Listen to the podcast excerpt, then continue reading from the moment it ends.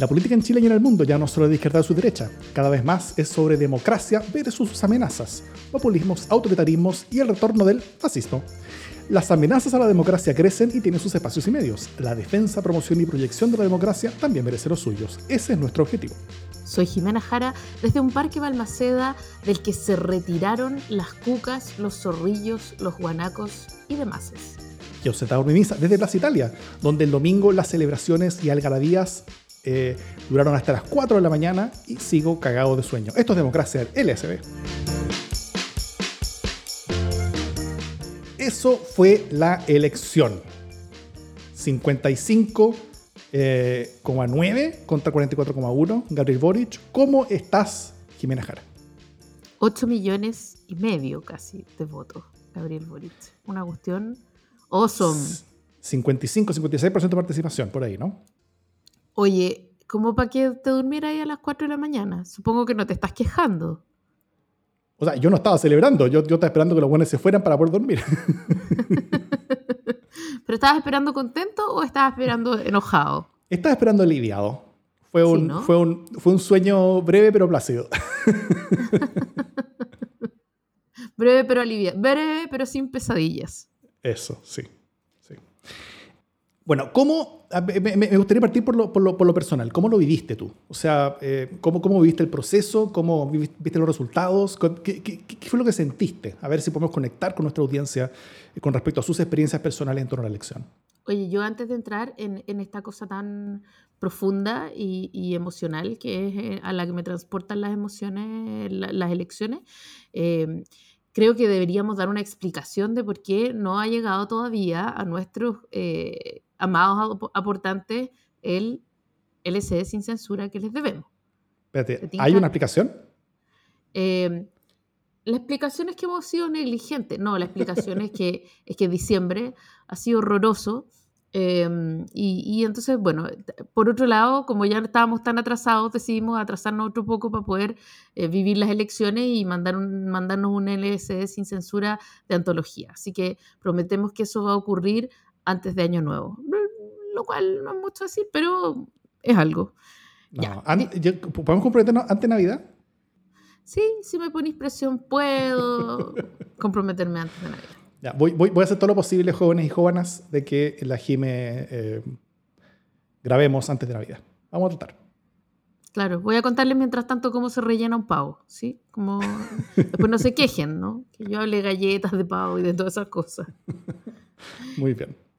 Oye, eh, ¿cómo lo vivimos? ¿Cómo lo vivimos? Yo, fíjate que eh, estaba bien pesimista. Esa es la verdad verdadera. Pasé una última semana del horror, así como pesadillas y tal.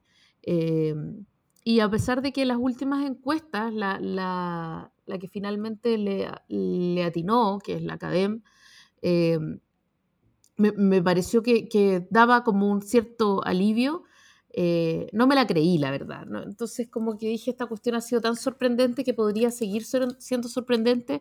Y mi ánimo ese día domingo es que eh, nada me iba a sorprender. No me iba a sorprender que ganara Boric y no me iba a sorprender que ganara Cast. Lo que no preví eh, es que ganara Boric por tanto. Así que finalmente igual me sorprendí.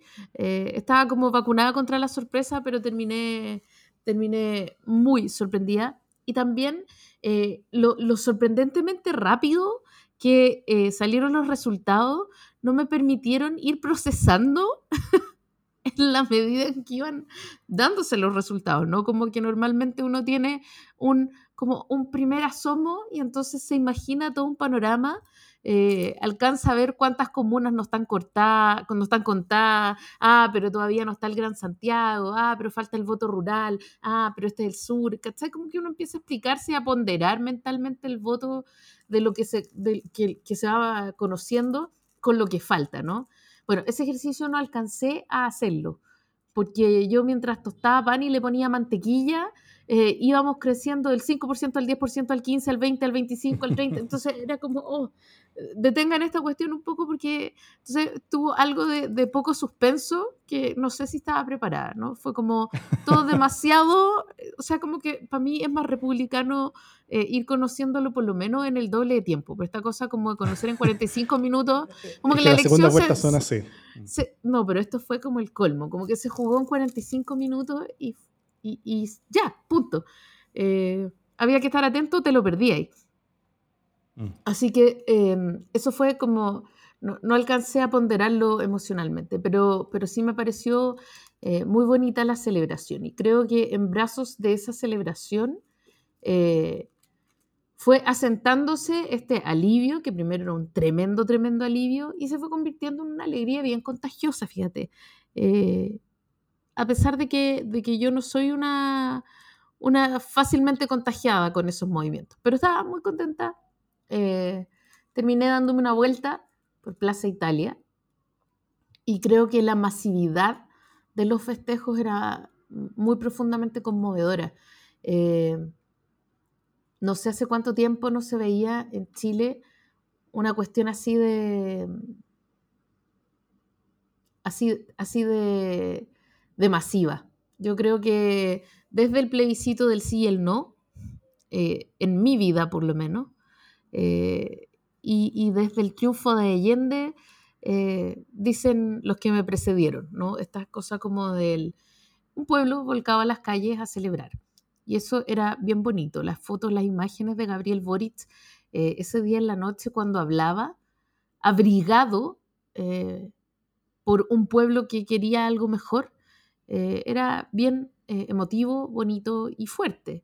Eh, así que era difícil, yo creo que hay algo aquí que es como el ser tocado por el maná de la democracia. Hay una cuestión como, eh, como de un aura republicana que se viene encima. Siempre lo he sentido de esa manera, ¿no? Eh, el dedo de la democracia te toca cuando eres electo y esta vez fue muy claro. Y, es bien fuerte cómo esa aura se viene encima y, toma eh, ese candidato que ha sido ciudadano hasta ese exacto minuto un peso específico eh, que lo transfigura, fíjate, creo yo. Eh, y eso es lo que hemos visto en estos días. O sea, yo antes de entrar al análisis ni nada, como puro, pura piel, ¿no? un presidente electo que, que, por donde va la gente quiere verlo, ¿cachai? Que hasta hacía tres días era un candidato más. Eh, que la gente lo iba a ver en los actos y tal, pero, la gente no se codeaba por, por verlo de esa manera, ¿no? Ahora lo esperan en mm. todos lados, es como un poco ver al, al Papa. Eh, se transforma en un rockstar eh, por la mano transfiguradora de la democracia. Es una cuestión profundamente conmovedora para mí. Eso. Mm. ¿Tú? Em, bueno, yo eh, en la previa yo me preocupé de no hacerme ninguna expectativa. A, diferencia tuya, que tú estás muy pesimista, yo, yo me preocupé de convertirme en una especie como de monje Z predictivo, como de, como de no tener, como que asumir que todo era una nube de incertidumbre y estar Está en el nihilismo puro. Y, estar listo para cualquier escenario. Yo, yo vivía simultáneamente en todos los futuros posibles. Yo era una especie como Doctor Strange, ¿ah? así como que, como, como que veía todos los futuros posibles. Eh, y, pero, pero, después de, de, de, la muerte de Lucía Iriart, eh, ahí como que yo dije, ya, si es que la cosa estaba peleada, ah, esto movió un, esto tiene que haber movido uno, uno o dos puntos, ¿no es cierto? Porque, porque esto generaba un priming sobre, sobre, sobre ciertos eh, clivajes o frames políticos que están muy asentados en muchas personas y eso hace que, eh, que, que, que, las movilizaciones cambien un poquito su, su, las movilizaciones electorales, digamos, cambien, cambien un poquito su tenor eh, y, y, el, y el y el lugar mental en el que llegan las personas a las urnas también cambia un poquito. Entonces yo, yo dije con eso muchos indecisos se terminaron decidiendo. Em, eh, el resultado yo lo vi con alivio, pero no con algarabía. eh, alivio porque, bueno, Chile se salvó de su mayor peligro, ¿no es cierto? Eh, mayor amenaza a la democracia, que es lo que veníamos eh, conversando hacía tiempo. Eh, yo ya veía esos cuatro años con CAS de, un nivel de conflictividad, inestabilidad y agresividad que iban a ser súper dañinos y bien desgastadores, yo creo. Eh, pero también quedo con relativa preocupación en torno a las amenazas a la democracia que sí vamos a tener eh, y que enfrentar con, con, quienes llegan ahora a gobernar. Que van a ser menores, pero, pero, no, pero no van a ser poca cosa. Eh, primero, yo creo que va a haber presión para meterle mano a la libertad de expresión. El programa de Boric era mucho menos agresivo en esto que el de Hadwe, pero, pero no es carente de peligro. O sea, no es, no es, no es un cero en eso. probablemente Quiero celebrar que Boric dijo, o sea, que Boric. Quiero celebrar que Davon Mimisa dijo Hadwe. Ya, muy bien. Probablemente el Consejo de Medios que propone Boric no va a ver a la luz en, el Congreso con, con, con, habilidades eh, como regulatorias, pero el Ejecutivo sí puede tener bastante que hacer en licitaciones y concesiones de frecuencias y, vamos a tener que tener todo ojo, en eso, ojo con, puesto con eso. Lo otro también es que yo creo que va a haber harta presión para gobernar por decreto. Eh, saltándose el Congreso de vez en cuando. Boric va a tener un Congreso mucho más hostil incluso que el que vivió y sufrió Piñera. Y, eh, pero a diferencia de Piñera, Boric llega con una enorme agenda social, política y económica que va a, requerir mostrar resultados rápidos.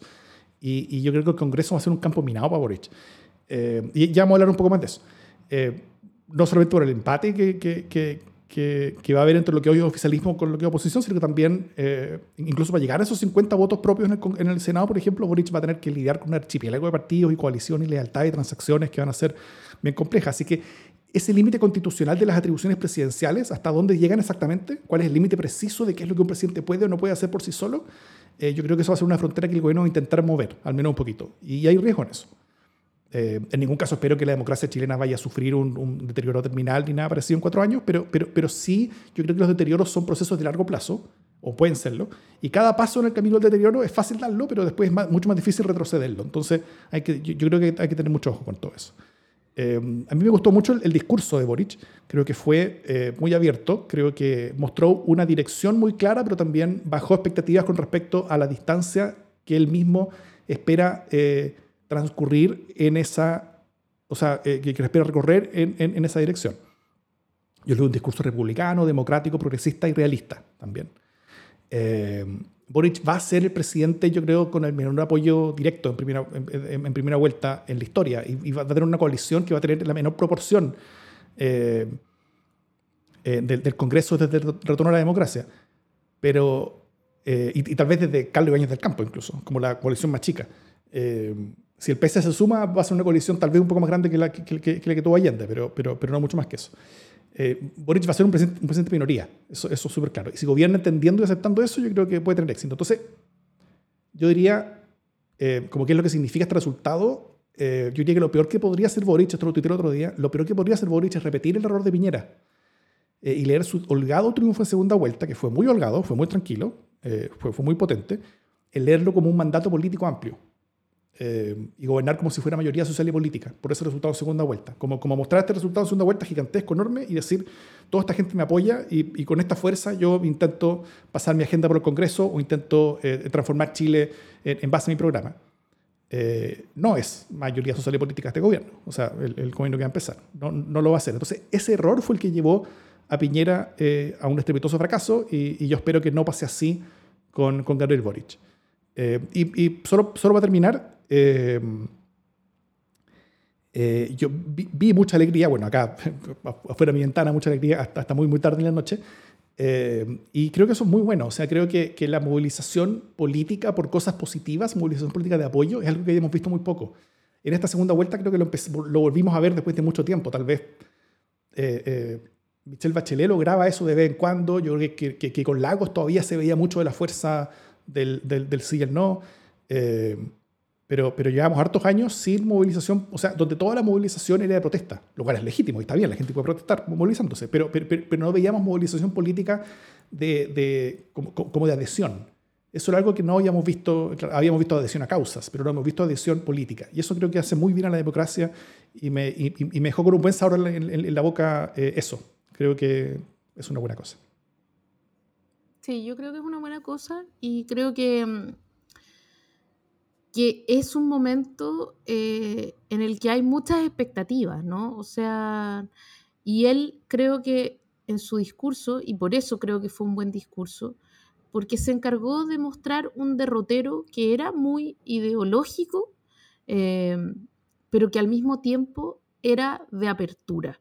Eh, y yo creo que esa, era, esa es quizás la más eh, importante de las claves eh, de lo que dijo Boric en su discurso. O sea, sabes que mm, vamos a ir hacia allá, pero no lo vamos a hacer tan rápido. esta cuestión va a ser paso a paso.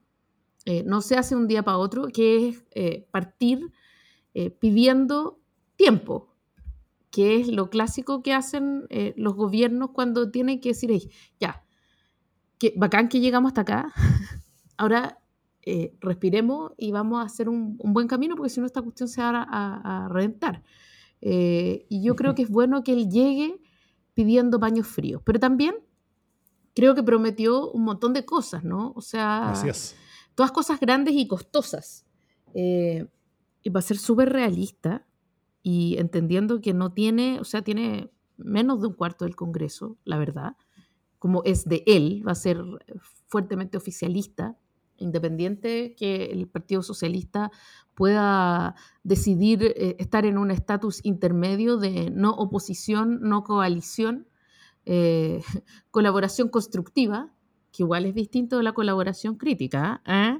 Em, mm, mm, pero, pero, claro, es un estatus intermedio, pero a pesar de eso, Boric va a tener que negociar y por lo tanto tiene un Congreso que le es más adverso y tiene menos mayoría que la que tenía Michelle Bachelet cuando propuso eh, su programa también de grandes reformas. Y ya sabemos que eh, fue una lucha permanente en el Congreso con una derecha muy dura eh, y ahora es probable que ocurra lo mismo y por lo tanto yo creo que de todas sus grandes promesas él haría bien en elegir eh, el caballito de batalla, es decir, mm. aquellas eh, tres peleas que probablemente eh, él vaya a tener que comprarse sí o sí en esta gestión, ¿no?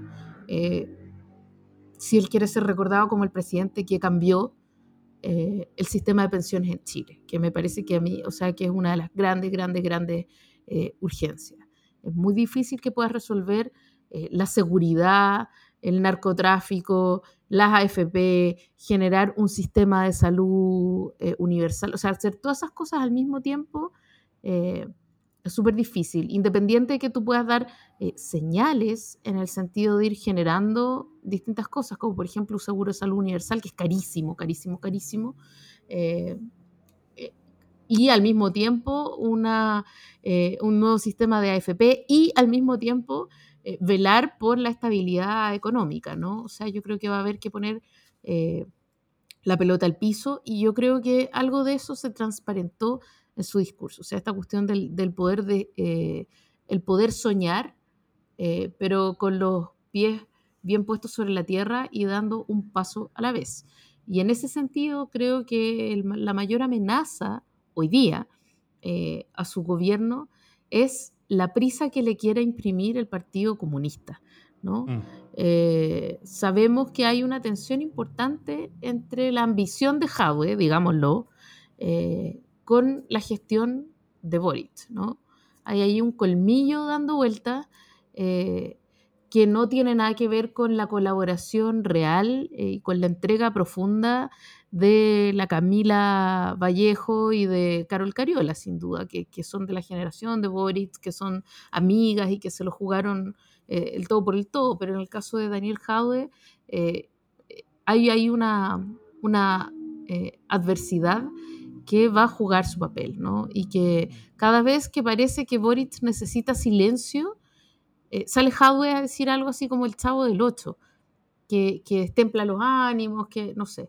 Entonces, eh, bueno, es cierto que la última semana el Partido Comunista se guardó, realmente se guardó mucho y se cuidó Desaparecido de no decir, sin democracia.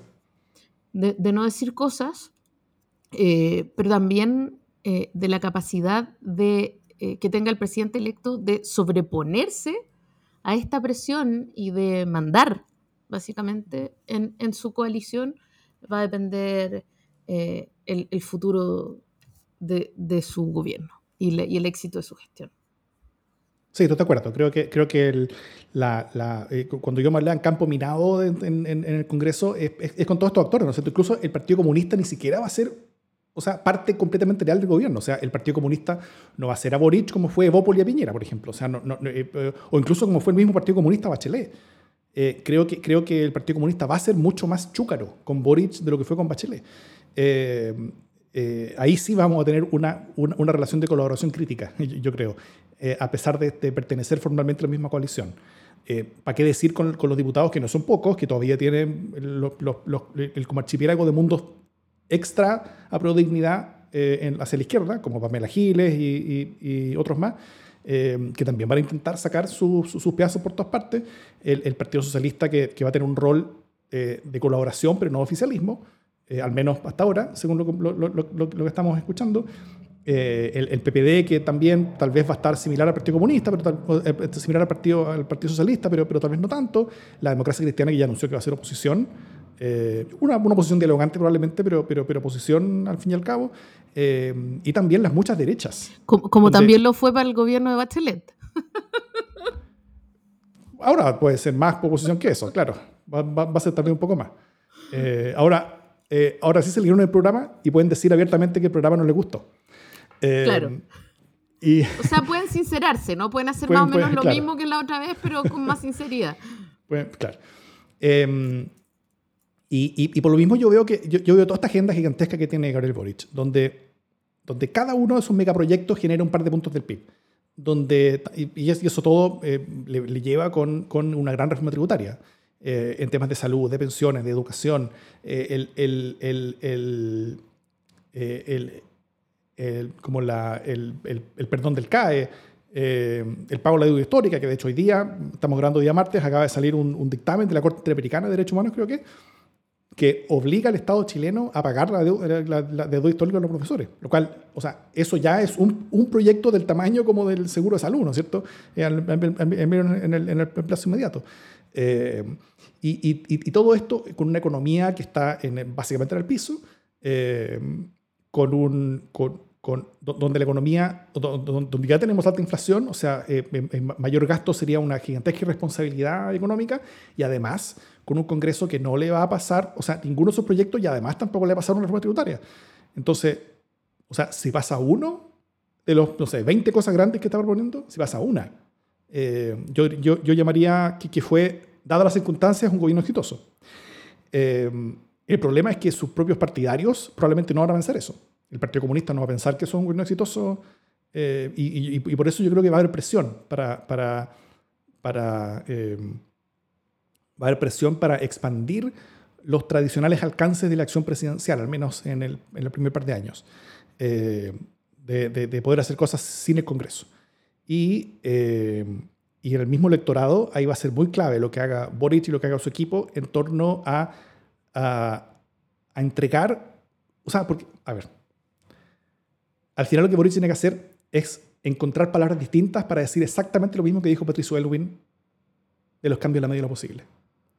Em, porque no es distinto el, escenario, es exactamente igual. O sea, eh, hay un congreso por el cual no se van a aprobar ciertas cosas, eh, hay, hay, hay, gigantescas necesidades y urgencias, eh, las promesas fueron enormes y probablemente se van a lograr muy pocas de ellas.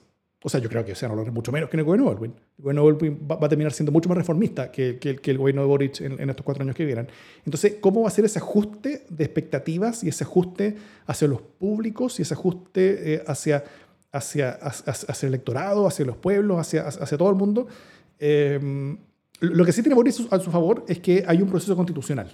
Y eso va a ser un cambio importante en Chile. Entonces, nadie va a poder decir que estos cuatro años no pasó nada como uno sí puede decir que no, que no pasó nada con, Piñera, o sea, pasaron desgracias, pero, pero, pero, pero, pero como cosas, como, como avances no hubieron. La, nueva constitución sí va a ser un avance. Entonces, eh, una, una tarea que el gobierno Boric sí puede hacer y que no habría hecho el gobierno Kass es cuidar el proceso constitucional y ayudar a que terminen, a, que, a, que, a que concluya de manera satisfactoria. Y ese sí puede ser un vehículo para, para, para generar eh, los cambios que el mismo gobierno no va a poder hacer por sí solo. Eh, algunos de ellos al menos. No en cosas que sean palpables en la vida de las personas durante estos cuatro años, pero sí al menos en términos simbólicos, en términos de, de, de, cambios de direcciones y en términos de, eh, de, un relato distinto en torno a la dirección a la cual está avanzando Chile y a la cual va a seguir avanzando Chile. Y en eso va a ser un gobierno fundacional. Ya, pero no puede ser puro relato de ahora. O sea, está bien, yo entiendo que tiene el desafío de explicar, eh, no, sé si el, si el desafío es buscar palabras distintas para decir lo mismo, sino que el desafío es explicar por qué no puede avanzar eh, a, la velocidad que él y su coalición habrían querido, simplemente porque, eh, porque no se lo permiten las mayorías expresadas también en el Congreso. ¿no? Eh, o sea, él va a tener que explicar por qué elige esto por sobre esto otro, pero va a tener que hacer cambios, porque si no, no tiene ningún sentido. él va a tener que jugarse el todo por el todo, al menos en un par de cambios que sí sean perceptibles y sí sean relevantes. y yo apuesto eh, a la reforma de pensiones, que es la cuestión más urgente hoy día eh, en la discusión, porque eh, muchos de los otros temas pueden estar contenidos, al menos en sus fases embrionarias, en una nueva constitución. ¿no? Él tiene que blindar el trabajo de la constitución y con eso tiene que además asegurar dos o tres temas de la agenda social. Y a mí me parece que con eso estamos. O sea, no, le da para más, no, le da ni el tiempo, ni le dan las mayorías, eh, ni le dan las energías, ni le da su propia coalición. Una coalición eh, que hoy día parece súper unida, pero donde están los comunistas que van a estar, como dije yo, eh, presionando, y donde él no es mayoría tampoco en convergencia social.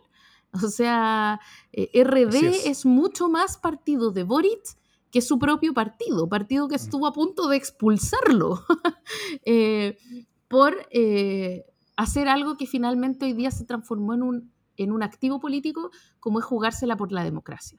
O sea, yo creo que aquí Boric eh, tiene una visión de democracia de la que en muchos momentos ha carecido su propia coalición. Y creo que su coalición haría muy bien en hacerle caso a su presidente en este caso, eh, más que ponerle presiones, de cuadrarse detrás de él. Eh, eso sería una buena cosa. Pero bueno, está por verse. Así es, va a ser difícil, eso sí. Eso, eso es un mundo que no están acostumbrados a hacer, eh, a, funcionar con esta, con esta dinámica eh, leninista, que tal vez sí está acostumbrado al Partido Comunista, de, que se baja la línea y que se hacen tales cosas. así que eso va a ser muy, muy desafiante, muy, muy complejo. Eh, y, sobre la reforma, está bien, eh, eh, la reforma a, las pensiones probablemente sería la más importante, pero, pero yo no veo cómo sale algo así. O sea, a menos que el gobierno esté muy dispuesto a hacer transacciones que irían en contra de su propia identidad y en contra de su propio relato. Porque necesita votos de derecha. Entonces, ¿cómo va a poder aprobar algo con votos de derecha? Y, cuando estamos hablando, sobre todo si hacemos esto durante esta constitución, o sea, en, su primer, primera mitad de gobierno, eh, son, son leyes con quórums especiales, entonces son muchos votos de derecha. Entonces, eh, yo me sorprendería muy positivamente si el gobierno efectivamente logra hacer una reforma de pensiones que, que sea más allá que una agenda corta. Eh, probablemente va a ser más que Piñera, que Piñera realmente no hizo nada, pero, pero, pero la reforma no, yo, yo, yo veo muy difícil que ocurra acá. Ojalá sea sorprendido o puede ser una gran reforma, pero no la gran reforma que sueña él. Eh, digamos, solo sistema de capitalización universal. A lo mejor va a tener que transar en un sistema mixto. Eh, y eso anda a saber tú cómo va a ser leído eh, en, su, en su propio público. Claro. claro. Exacto.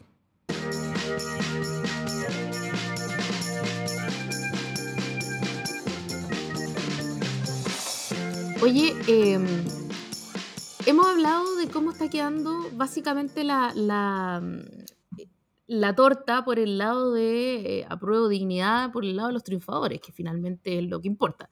Pero, pero, eh, José Antonio Cast es el, eh, el mejor perdedor que hayamos tenido hasta aquí, ¿no? O sea, es, un es el perdedor que perdió con, con, la mayor cantidad de votos. Sí con la misma cantidad de votos que sacó José Antonio Cast, ganó Piñera en las elecciones pasadas. Eh, entonces, em, es una votación bien alta la que sacó. Eh, por supuesto, Boric sacó una votación más alta y por eso ganó, pero en ningún caso es una profunda minoría. Eh, entre otras cosas porque toda la derecha se cuadró, porque la derecha es disciplinada como no es la izquierda ni la centroizquierda, lo que tú queráis, pero, pero quedó en una posición eh, en la que de la derecha tradicional, no castista, eh, o no castiana, o no sé cómo se dirá, depende cuánto tiraje le dan a esa chimenea. ¿no? Él quedó posicionado como una gran figura a la que hoy día la derecha va a tener que decidir si le da tiraje o lo quema, lo deja morir. Esas son las dos grandes opciones. Y la suerte de Cast no depende del Partido Republicano. La suerte de Cast depende de, Chile Vamos, de Vamos por Chile, o como sea que se llame, como dijo Matei. Sí. Sí, eh, bueno, eh, Cast en su discurso, creo que fue un discurso también inteligente, el discurso que hizo eh, como de concesión, él se posiciona como líder de la principal de la derecha. Y, y, no solamente el líder presente, sino que el líder para adelante, el líder futuro. Eh, y también como líder de un partido republicano que él pretende poner en el eje de esa derecha, ¿no es cierto? Eh, y, y, en esto las características de lo que ocurrió creo que no son, eh, no son poco importantes, porque los, la, casi todos los partidos de derecha abandonaron a su propia candidatura a mitad de camino. O sea, porque, porque se entiende por último como, pasa la, como pasó con la centroizquierda, ¿no es cierto? Que, que la centroizquierda compitió hasta el final con su propia candidata, hay algunos por debajo como que apoyaron a otro, qué sé yo, eso, eso es típico que pasa, pero los partidos siguieron ahí hasta, hasta, hasta el final, eh, pierden en primera vuelta y después apoyan al que les gusta más. Eso es normal, está bien, así funciona la democracia. Pero que abandonaron a su, propia, a su propia candidatura y empezaron a apoyar, eh, no formalmente los partidos, pero sí como que hubo, libertad de acción y al final todos terminaron sacándose fotos con José Antonio Cast. Fueron para el lado, se fueron para el lado Entonces, eh, ellos se abalanzan sobre un candidato de derecha extrema y lo apoyan como, como calcetinero hasta el final, desde el principio hasta el final.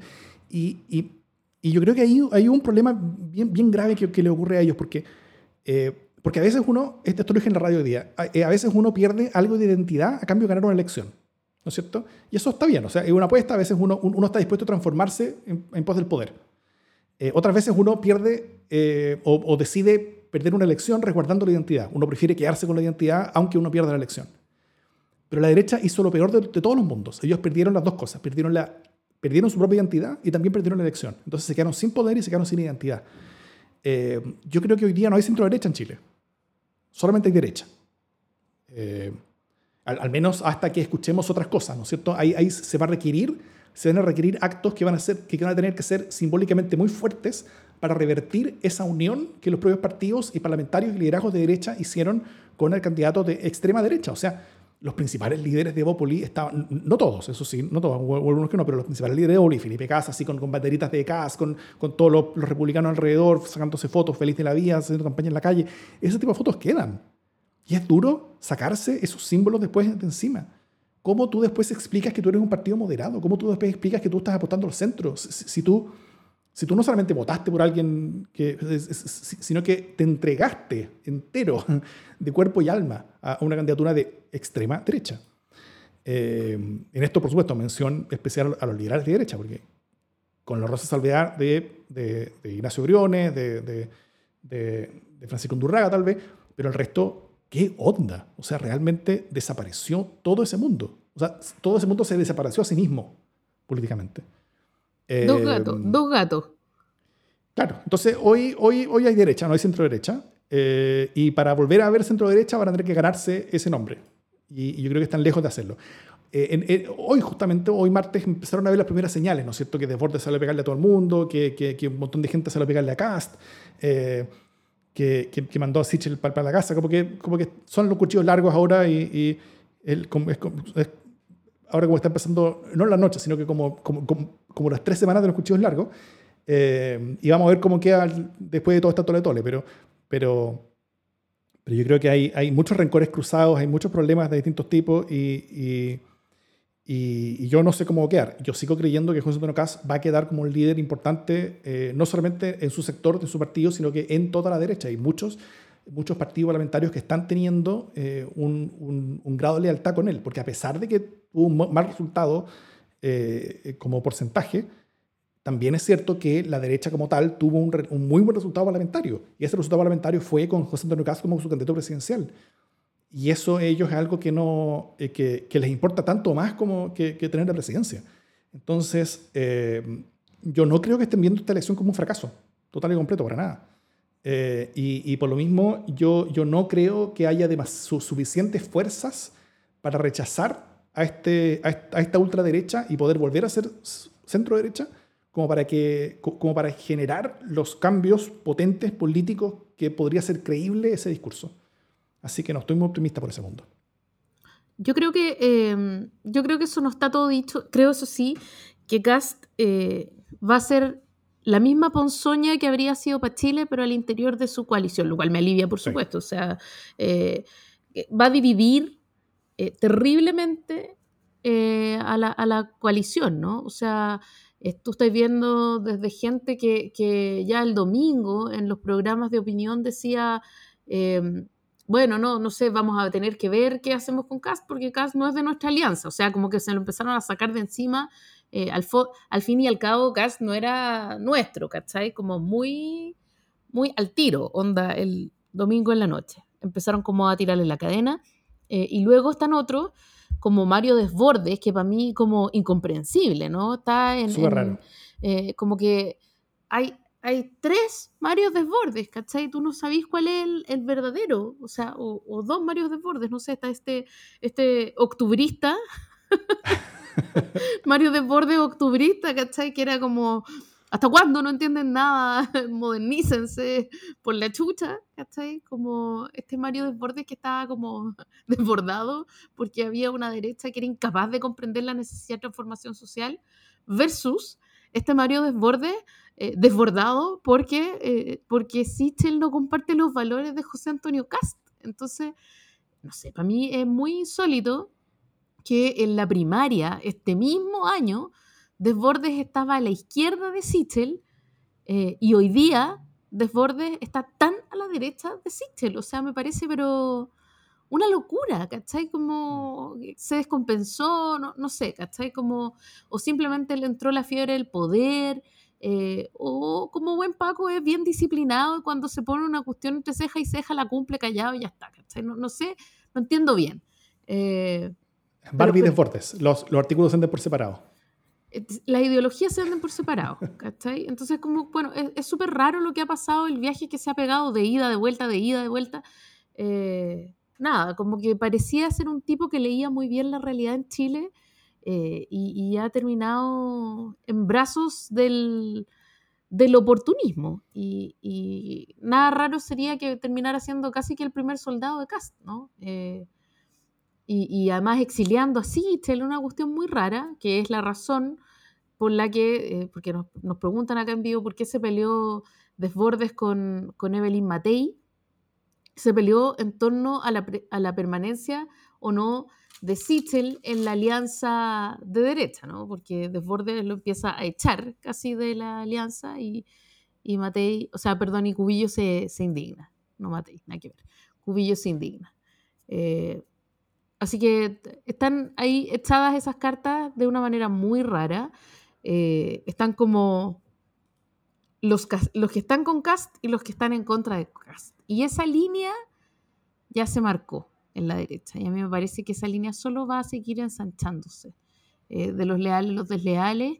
Y, eh, y si dejan entrar esa ponzoña, como en Asterix, eh, se va a apropiar de, toda la convivencia de la coalición. Así que hoy día están en la B, tienen la posibilidad, tienen cuatro años para levantar un liderazgo distinto del de Cast, mm. eh, para rehacer una derecha social que huela a verdadero a pesar de esta, de esta patinada asquerosa que se mandaron. Eh, y yo creo que es lo más razonable que podrían hacer si es que de verdad piensan en disputar el poder en cuatro años más. Sí, Oye, em, ¿y el otro joven, el de Alabama, cómo lo viste tú? ¿Qué joven? Ah, él, él fue uno de los más, o sea, yo ahí me río, ¿no? Como que primero fue bien insólito el protagonismo que tuvo durante toda esta campaña de segunda vuelta. Una cuestión fue como joda, ¿no? Era como, era como joda de Tinelli. Eh, un candidato, no sé si ustedes vieron esa, ese video que andaba circulando como del guionista de Chile, que era maravilloso, y, el guionista de Chile de repente decía como, ya, hay un candidato por Zoom, nunca lo ven, es por Zoom, nunca llega, nadie lo ve, pero igual le va súper bien. Ya bueno, es, como, es como una locura eh, futurista, pero ocurrió. Eh, y entonces parecía que él era dueño de todos los votos eh, y, los rifó, los sorteó, quería hacer casi que un show del Club 700 en vivo para ver a quién le daban el apoyo. Yo creo que fue una buena decisión que Gabriel Boric no se prestara para esa joda.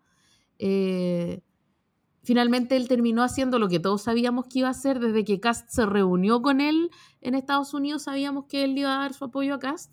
Eh, poco antes de las elecciones, o le dio su apoyo a Cast, para gran sorpresa de nadie, y, em, y le fue fatal porque sus bolsones eh, fueron bolsones en los que Boric ganó bastante cómodamente. Eh, y por lo tanto, nada de lo que él pensaba que iba a ocurrir ocurrió. Hay audio. El guionista segundito más y voy a terminar, voy a terminar. Mira, si ya esto teníamos estallido social, después pasamos a pandemia, ¿cierto? Todo para afuera, todo para adentro, entre medio fuego, el, presidente declara la guerra, después nadie lo pesca y después se vienen las primarias. Hay hartas elecciones, hay hartas elecciones como la amenaza fantasma, ¿cierto? Esa parte como la amenaza fantasma, después tenemos hartas elecciones, después tenemos las primarias y las primarias tenemos un giro porque no ganan los que la gente esperaba, ¿cierto? Ganan otros, ganan, ganan, ganan los, estos nuevos, ¿cierto? Pero después en la, en la, parte de la derecha, el nuevo, se saca la máscara y es como un red school, ¿cierto? Entonces ahí aparece el, verdadero candidato que es nazi y la dictadura, ¿cierto? Y empiezan las fake news, las mentiras y todo. Y tenemos otro candidato que por Zoom, un candidato que ni siquiera había tocado, la, es un candidato por Zoom, y después, después cuando ya queda el, cierto que el cabrito este que lo habían cuestionado por el pacto, y después al final lo habían tenido que apoyar, y el otro, el, el, Red School, y entonces ahí aparece, aparece Pedro Pascal, ese vende harto, aparece Pedro Pascal, y después aparece, aparece Bachelet, aparece Bachelet, y después en el, en acto final, en el cierre final, de, la, de ahí cuando ya que el último momento, muere la esposa del dictador, y entonces el, el otro tiene que aceptar que es pinochetista. No hemos hablado de eso. No hemos hablado de, ese giro final del guionista. Sí, pues, o sea, eh, Parisi tuvo un fantástico resultado en primera vuelta. Eh, su partido sacó seis diputados, quedó con valor de mercado super, muy superior al valor, de, al valor libre en términos contables. Como que él, él, intentó posicionarse como el, gran, como el gran elector, ¿no es cierto? Se hizo lindo ante los dos candidatos, los invitó a los dos, solamente Cast pescó. Eh, eh, y, ese apoyo última hora fue, fue, fue, sí, fue bien desconcertante. Yo creo que él pensó que la elección estaba más peleada de lo que en verdad estaba. Tal vez él, él, vio la encuesta Black and White que, mostraba un empate. Eh, y, y, tal vez él dijo que con su apoyo eh, él podía inclinar la balanza. O si es que Kass ganaba después de que él lo apoyaba y ese triunfo era más o menos cercano, él podía decir ganó gracias a mí y después podía cobrar lo que él quisiera ante, el gobierno, ¿no es cierto? O sea, si... Porque finalmente de eso se trata, de cuánto podía cobrar. Sí, pues sí, básicamente eso. O sea, e, esa, e, esa tal vez era, era el mejor escenario para hacer una pasada. Em, pero que, que, que, no solamente quedaron lejos Boric y Kass, sino que además Boric ganó por Guaraca en todas las zonas con alta votación de Parisi, eh, en particular en, el norte, ¿no es cierto? Y, entonces termina demostrando que Parisi termina demostrando activamente que su capacidad que tenía para movilizar a su propio electorado es básicamente cero, nula. Eh, y que leí por ahí que parece que Parisi perece o desaparece como líder político. Pero, pero, pero bueno, yo, yo, no creo que sea tan así, pero, pero sí su valor de mercado bajó mucho. Ahora, igual que su valor libro nomás, tiene ese diputado. Eh, él, él, mató con una mala decisión su condición de fenómeno político, pero queda finalmente como actor político relevante en Chile. Y eso es complicado. De hecho, hoy, como, como curiosidad, tuvo hoy, hoy su último Bad Boys, su programa de YouTube. Eh, y un rato ahí, tiene un amigo mirándolo y había 63 personas mirando el video. En vez de la, no sé, 60.000 que, que tenía hace dos semanas. O sea que hoy día eran sad boys. Así es.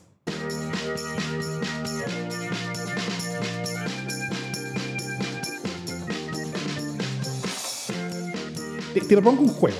Te propongo que pimponemos cuáles son las preguntas que quedan. O sea, planteemos cada uno plantea una pregunta sobre, sobre qué es lo que pasa ahora, ¿no es cierto? ¿Qué, qué son las cosas que quedan por responder? Eh, una pregunta, si quieres una breve explicación o dejar con una pregunta, no sé, y vas tú con una, voy yo, vas tú, voy yo, hasta que, hasta que se nos acaben. ¿Qué ok. ¿Te parece? Tengo muchas preguntas, tengo más preguntas que respuestas. Es como Simón Bolívar, como, como el Instituto Simón Bolívar. Ya. Dale. ¿Voy yo primero? Tú primero una gran pregunta que, que, yo sé que todo Chile está mirando, ya no, no todo Chile, pero que igual es importante porque determina ciertas cuestiones de mayoría, es qué va a ser el glorioso Partido Socialista de Chile. Eh, si la Jiménez se lo pregunta. Oye, admitan que todos están esperando este desenlace. No, no, pero, pero sí va a ser relevante para saber, en el fondo, con cuántos votos cuenta seguro, ¿no? Y hay ahí una discusión en el Partido Socialista que todavía no se resuelve, de si deben ser gobierno o no deben ser gobierno. Por ahora, la mesa del Partido Socialista ha dicho, y a mi, a mi juicio de manera asertiva y adecuada, que no es el triunfo del Partido Socialista. El, el Partido Socialista perdió, perdió no una, perdió dos veces en estas mm. elecciones, y por lo tanto lo que le corresponde a un partido que dos veces perdió es eh, repensarse, rearmarse y eh, buscar una estrategia de, de, de retorno, pero de retorno en el tiempo, ¿no? Lo cual no significa, por supuesto, que tenga que ser un partido de oposición. Eh, hay muchos espacios en donde va a ser sumamente relevante el apoyo del Partido Socialista, como ocurre en el Congreso, como ocurre en la Convención, ¿no? Pero eh, no está claro qué va a hacer el Partido Socialista, si va a asumir o no va a asumir el ministerio. Yo desde ya les digo que eh, estoy en contra de que se asuman ministerios, por lo menos que haya nombres socialistas en ministerios.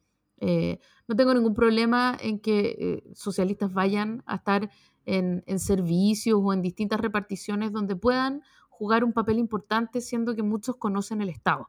Pero sí me parece que las nóminas socialistas no pueden llenar las secretarías de Estado, porque esa es la gran diferencia entre ganar un gobierno y perderlo. Sí. Eh, mucha gente acá en el chat está preguntando si es que hablamos de, o si vamos a hablar de gabinete. Dejemos eso para otros capítulos porque eh, eso va a ser fines de enero. Tratemos de no apurar tanto las cosas. Eh, si no, después nos quedamos sin tema, ¿no? Sí, pues después nos quedamos sin tema y, yo creo que ahora hay tanto tema, se cansan las elecciones. Bueno, mi primera pregunta es qué tipo de gobierno va a ser Boric. ¿Cómo va a ser la combinación deseada entre estas como dos cosas distintas, ¿no es cierto? Un lado, esta identidad intransable que no va a lograr pasar nada por el Congreso, o versus esta transaca con la derecha que logre aprobar algunas cosas al menos, ¿no es cierto? Eh, dicho de otra manera, la identidad inútil o la, tradición útil. o entre un gobierno de izquierda que por sus nulos resultados le termine dando el poder a José Antonio Cast, eh, o un gobierno de centro izquierda que termine de reemplazar finalmente a la vieja concertación. Esa es una duda. O sea, eh, probablemente no va a ser ningún full de ninguna cosa. Van a intentar hacer como una combinación, van a, van a intentar hacer como, mientras hacen algunas cosas, van a tener un discurso en el sentido contrario, eh, pero, pero es un juego de piernas bien complejo que va a tener que hacer este, este, este gobierno para, para, por un lado, lograr algunas cosas y por otro lado, eh, no, no, no eh, lograr que su público y su propio electorado no se sientan total y completamente traicionados. Y también que su coalición no se parta, porque si, si, si se dedica a lograr acuerdos con la derecha, el Partido Comunista se va a ir al, poco rato. Sí, yo tengo otra pregunta, y es qué va a hacer su partido, Convergencia Social, con eh, el presidente Boric, que es de un sector no mayoritario de su propio partido. Eh, o sea, ¿Va a terminar eh, el presidente electo suspendiendo su militancia para poder gobernar eh, sin tener que dar eh, cuentas a su partido? Yo creo que, hay, es, muy ingrato gobernar siendo de un partido y que ese partido no siempre te haya apoyado, ¿no? Esta historia para mm. atrás ya es bien nefasta y sobre todo no te apoyó cuando tú hiciste gestos de grandeza, de entendimiento, ¿no? Y entendiendo que ahora no tenéis todo el Congreso no te queda otra que hacer gestos de entendimiento. Eh, y entonces, siguiendo con el raciocinio de Davor, si eso es visto como una, una, traición, ¿qué va a pasar con la militancia? Eh, ¿Y qué va a pasar con Convergencia? ¿Se, va a quebrar? ¿Va a, ¿Va a venir a apoyar y a rescatar en masa al presidente? Me, me parece bastante claro que Revolución Democrática hoy día eh, va a ser el gran apoyo de Boric. Eh, y, es sin duda aquel lugar eh, donde, donde Boric puede sentirse más tranquilo de que no, no le van a, a comer la colol. Así es, pero es un partido chico, entonces lamentablemente necesita mucho más apoyo que eso. Eh, mi, pregunta es cómo se va a reordenar coalicionalmente la política nacional. algo de esto ya, ya hablaste, Jimé, pero pero, pero exactamente cómo va a quedar no sabemos, ¿no es cierto? Si la DC va a ser tan oposición como, como RN, si el PS se va a unir o no al gobierno, si va a esperar un rato tal vez. Eh, si, si, eh, yo creo que al menos sabemos que quedó atrás esta era de los dos bloques grandes, ¿no es cierto?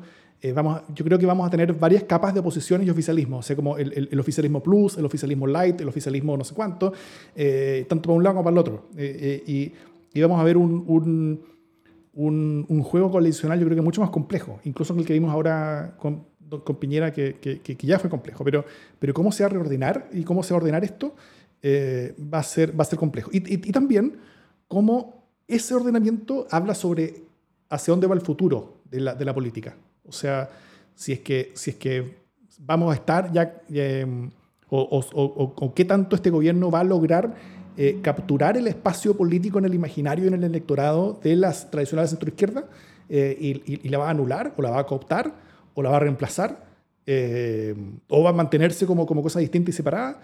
si es que, y, también lo que pasa en la derecha, ¿no es cierto? De, todos estos juegos de derecha que, que, que, hoy se están dando entre Kass que intenta fortalecer su posición dominante versus otros actores políticos que intentan hacer su propio camino, Evópoli que dice que ellos no sean la misma coalición que el Partido Republicano, pero la UDI, si le hacen elegir a la UDI entre Evópoli y el Partido Republicano, se demoran 14, un cuarto segundo en elegir a José Antonio Gast, eh, en vez de Felipe, ¿no es cierto? Y eh, mejor el tío que el sobrino en eso para, la UDI, y va mucho de René parece también. Entonces, eh, no sé, esa es una pregunta grande que queda. Yo tengo otra pregunta. Eh, y es si las antiguas generaciones se van a retirar de una vez de la política. O sea, eh, acá a mí me parece súper claro que parte de la evolución natural de los movimientos políticos del centro, de, tanto de la centro izquierda como de la centro derecha, ha estado fuertemente taponeada por grandes figuras de las gestas del pasado. Figuras que por supuesto han sido súper notables, eh, pero que hoy día están frenando la renovación de sus propios partidos. Y en ese sentido están impidiendo el, natural devenir de la democracia, para decirlo en términos filosóficos. Yo me pregunto si esa generación que estaba llamada a jubilar hace como 20 años, finalmente se va a retirar. Bueno, al final ninguna generación se jubila de la política. las generaciones son jubiladas de la política. Eh, o, se mueren, como literalmente muerta. Eh, mi, pregunta es qué pasa con la convención ahora. O sea, ¿qué rol va a tener la convención? Si es que la convención, al, porque, porque fue notorio como la convención, después del resultado de una vuelta en particular, como que se contuvo, ¿no es cierto? Como que se ordenó, dejó de wear, dejó de tirar declaraciones así, eh, como, como las declaraciones detonadas que saca como todas las semanas. Eh, y, se ordenó al menos para, para, no generar un problema. Ahora mi pregunta es si van a, como que, si, van a seguir así ordenados sabiendo que efectivamente tienen un riesgo de que, de que gane un rechazo, por ejemplo, en el plebiscito de salida, eh, o si creen que con un gobierno de Boric vuelven los viejos tiempos en los que van a poder hacer lo que quieran eh, y, que, y que llegó la revolución y que, y que, y que ya no hay que, no hay que eh, proteger ni formas ni fondos para tener eh, la, constitución más detonada que, puedan lograr aprobar, eh, asumiendo que el gobierno después va a hacer toda la pega posible todos los esfuerzos posibles para eh, aprobar la constitución, porque al mismo tiempo va a ser básicamente la única cosa grande que va a hacer este gobierno. Una pregunta. Ya, igual el presupuesto de que básicamente lo único que va a hacer este gobierno es un poco ¿Para qué? ¿Para qué? Yo me mantengo firme en eso. Ya, pero ¿para qué tan cagativo? ¿Cachai? Además, sobre todo no lo dis como hecho. O sea, como yo sospecho, creo que, pero dale el beneficio de la duda. El gallo todavía ni ha llegado a la moneda y tú ya lo cagaste. Ya, ya le diste síndrome del pato cojo. Eh, es como ese hashtag renuncia Boric del, del domingo. O sea, loco. Claro. A, a, acusación constitucional ya. Claro. Em, mi pregunta es: ¿cuánto va a durar la luna de miel? De Boric con un pueblo que hoy día lo ama, casi que lo venera, le da la, posibilidad de la duda, que es una gran cosa, una gran, gran cosa en un mundo, eh, en un Chile con poca fe. Eh, le han dado harta fe. Y entonces la gran pregunta es cuánto va a durar eso y si van a bajar tan rápido las expectativas como bajaron con la convención, por ejemplo, que podría ser un problema. Eh, ¿Cuánto le va a durar la aprobación? Que hoy día tiene. Eso. Mm. Em, una pregunta que yo tengo, bueno, es algo que, Jimmy ya dijo, eh, es sobre la relación PS frente Amplio. Eh, PC frente Amplio, perdón, PC, Partido Comunista. Eh, creo, que, creo que eso es una duda. Y, hasta, hasta, dónde van a llegar las lealtades y los apoyos. Hasta dónde el Partido Comunista va a pensar que este gobierno es un buen negocio para ellos o un mal negocio para ellos, ¿no es cierto? Saliendo de, un gobierno de Bachelet en el cual ellos, al menos ahora, dicen que, que fue traumático en el sentido de que generó tantas divisiones con sus bases sociales eh, y generó tanta debilidad ellos con sus bases sociales. Ahora crecieron mucho parlamentariamente, el Partido Comunista más grande que hay en Chile desde, desde la UP, eh, quizás hasta más grande que, que, en, esos, que en, esos, tiempos, eh, o, o, pegándole al palo, y, eh, y, y, y, la pregunta ahora es, es, es, ver si van a tener un camino que va a ser oficialista o van a ser una especie como de oposición dentro del oficialismo, con lo cual ya la coalición de gobierno sería aún más pequeña en el caso de Boric. Esa es una pregunta. Yo tengo una pregunta sumamente estúpida, pero igual es una pregunta. Y es como, vamos a tener al primer eh, presidente que se casa estando en la moneda. Chan. Como que, porque está en una edad, está como en una edad intermedia, ¿no? Esa edad en que la gente En- a veces, a veces se casa, En, en tiene edad de merecer, dices tú. No, hace rato que edad de merecer y también si quiere merece y si no quiere no merece, pero, pero o sea, no, me- no soy de quienes crean que tiene que, que tiene que inventarse una primera dama, eh, pero estando en una edad en la que podría hacer todas esas cosas que hacen a veces las personas eh, y teniendo pareja y teniendo un, un país entero mirándolo, igual sería como entretenido, como una boda presidencial. Perdón lo trivial y estúpida, pero igual podría ocurrir. Nunca lo hemos visto. Sería, sería como, la, como, como la boda más, ofici- más, como, como más oficial que ha tenido Chile en su historia desde la de Cecilia Boloco. Claro. Pero además eso no ocurrió aquí, ¿cachai? Entonces como que... No, si fue aquí, pues sí, sí fue aquí, se fue como en el Palacio Ya, Cousiño, pero no era, no era na- o sea, era la Cecilia Boloco de Chile, pero no era un, no era presidente de Chile. Ahora sería como- Era mi universo, más todavía, pues era más mi, mi universo. Eso está arriba, presidente. Arriba, Porque es del presidente. universo. No, Sí, pues del universo. no, pero yo encuentro que, no sé, ¿cachai? Igual como que, ponte tú el otro, el otro soltero que tuvimos, Jorge Alessandri, nunca se iba a casar, sabíamos. No, pero en, en el siglo XIX yo creo, yo, yo Mm. voy, voy a tener que revisar la historia, pero, pero, pero yo creo que un par se casaron estando, estando siendo presidentes. No creo, si Creo se sí. casaban como a los 15 años, estáis loco.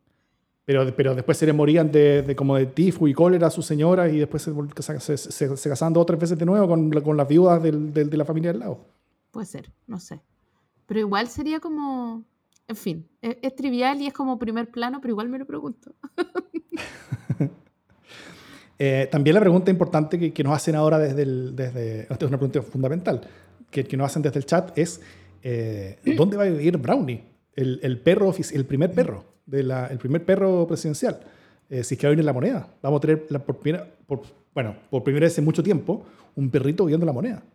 Eh, es una pregunta yo creo que bien clave.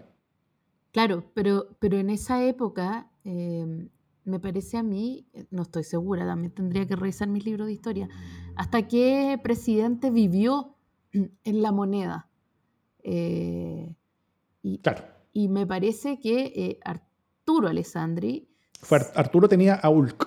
a Ulk, claro, pero tenía, tenía ahí e- espacio en la moneda. Hoy día la, la- la moneda no tiene más espacio habitacional que las pajareras de los pacos, ¿cachai? Que son la guardia. Pero, pero, pero al menos lo que está anunciado es que Gabriel Boric va a querer un, un modelo como de vida y trabajo similar al que tenía Jorge Alessandri, de hecho, que fue el último soltero en la, en- en- en la moneda, que vivía en un departamento aledaño eh, y él llegaba caminando todos los días al, pasaje al y Phillips, en un claro, departamento Phillips. maravilloso.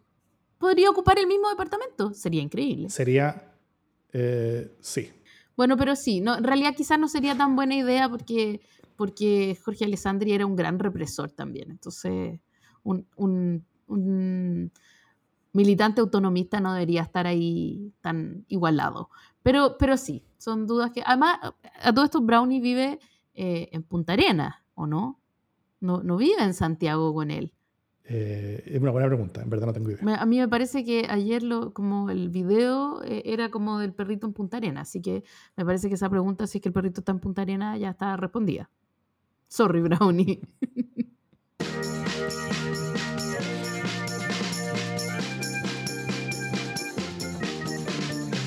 Las buenas noticias.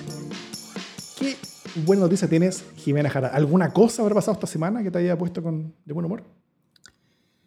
Que Sí, tenga que ver con la democracia, no sé. No sé si eres tan creativa como para pensar en algo. sí, sí, sí, sí. Eh, la muerte de Lucía Iriar, eh, que no necesariamente es una buena noticia, pero ustedes, ustedes saben que yo soy una, una adepta de celebrar muerte, eh, no celebrándola. Eh, de todas maneras, no pareciéndome una mala noticia, sobre todo una noticia esperable y razonable a la edad que tenía que se muriera. Lo que sí me pareció una súper buena noticia eh, fue que sectores del pinochetismo, eh, básicamente entre la espada y la pared, porque tenían que fingir que no eran tan pinochetistas, tenían que hacerse los flaquitos de cara a la elección, una elección en la que tenían que convocar más a un mundo de centro, tuvieron que entubarse sus ganas de sacar el cartel de General Pinochet, aquí estamos otra vez.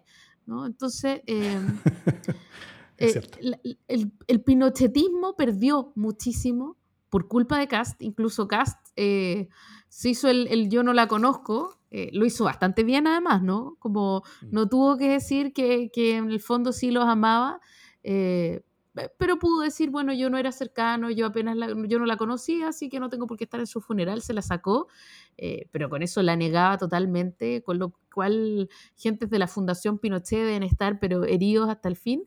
Eh, y eso me parece a mí marca eh, una posición nuevamente de Pinochet muy atrás, muy atrás, incluso para este mundo que anda con la estampita de Pinochet en el corazón. Y eso me parece una buena noticia para la democracia, fíjate. Muy bien mi, mi, mi, mi, buena noticia es, la participación. O sea, 55-56% de participación, eso marca un quiebre con respecto a, la historia de baja participación que veníamos viendo, una, una participación bien consistente entre 47 y 49%, 47 cuando era baja, 49 cuando era alta, eh, a veces mucho más baja que eso. Eh, Habíamos estado hablando de eso incluso. Sí, pues. y, y, fue un quiebre positivo, y, y más aún la próxima elección va a ser, o sea, no va a ser comparable, pero va a tener participación aún más alta, porque va a ser, recordemos, eh, con voto obligatorio. El, si es que llegamos a tener eh, el, plebiscito de salida de, de, aprobación o rechazo de, de la propuesta de constitución que haga la Convención Constitucional, ese va a ser un voto obligatorio. Entonces, eh, después de este momento de alta participación, porque la elección convocó a personas, a, pesar de todo ese gigantesco ejército de columnistas que, que, decía que ambas opciones eran, muy lejanas a ellos y, ellos como representantes del pueblo unido de Chile eh, no, no, no, podían rebajarse a votar por ninguna de ellas, así que iban a votar nulo, blanco, ni siquiera iban a asistir a votar. Bueno, participación récord, los nulos y blancos sumaron 1,1% entre, entre, los dos, lo cual es, es, eh, pegando en el palo del récord histórico del menor número de nulo y blanco en la historia de Chile de las segundas vueltas desde que existen. Y... Eh, y, eso, implica que la gente fue a votar, que la gente creyó que la elección importaba, que, el, que la gente vio claramente el contraste potente y, que vio que... Es, y, también existió, existía la sensación, yo creo que sobredimensionada, en la cual yo también caí, que la elección era más peleada de lo que realmente parece que era.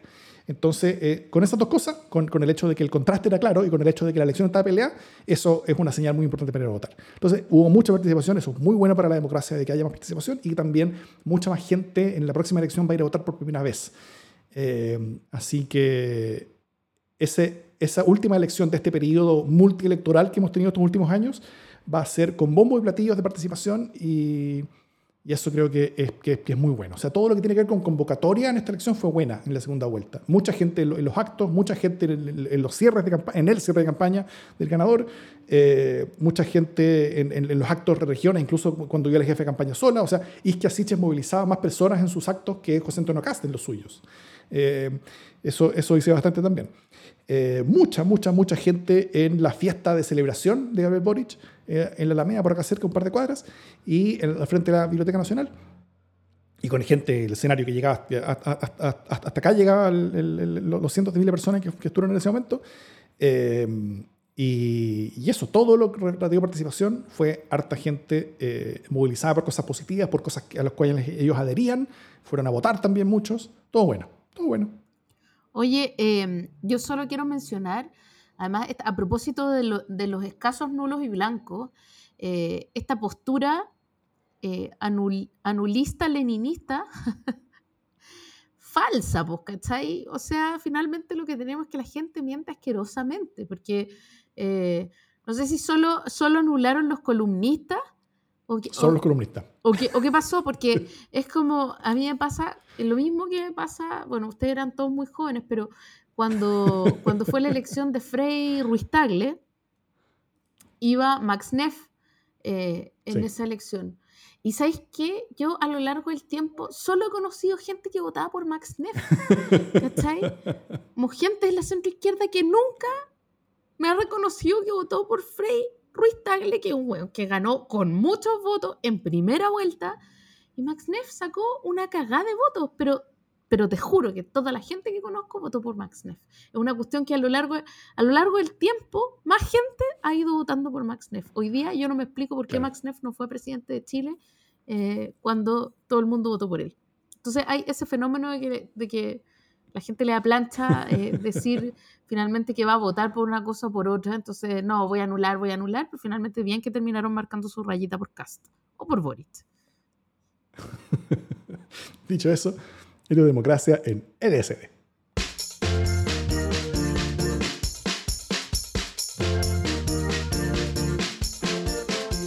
Eh, es verdad que no hablamos de las micros. Terrible. Entonces quedó atrás. Asqueroso. Algo debería ocurrir, ¿no? Lo que pasa es que pasa muy al final, pero, pero igual es impresentable. Ahora sí que sí cae la ministra Hat de, de transporte. Ñe, Las 12 vidas. Claro. la cagó. Eh, ya sé, bueno, le- les vamos a estar mandando pronto, pronto, pronto a todos nuestros queridísimos y queridísimas aportantes nuestro eh, Democracia en LSD. Y la próxima semana eh, esperamos tenerle un capítulo especial de Democracia en LSD, perdón, de, de, de LSD censura, les vamos a mandar. Y la próxima semana eh, vamos a tratar de inventar algún programa especial de fin de año para que lo pasen bien. Eso es. Aquí nos dicen, yo voté por Max Neff y tenía menos de 18 años. No, y además en esa época la mayoría de edad era los 21, te cuento. Así que De hecho. eso.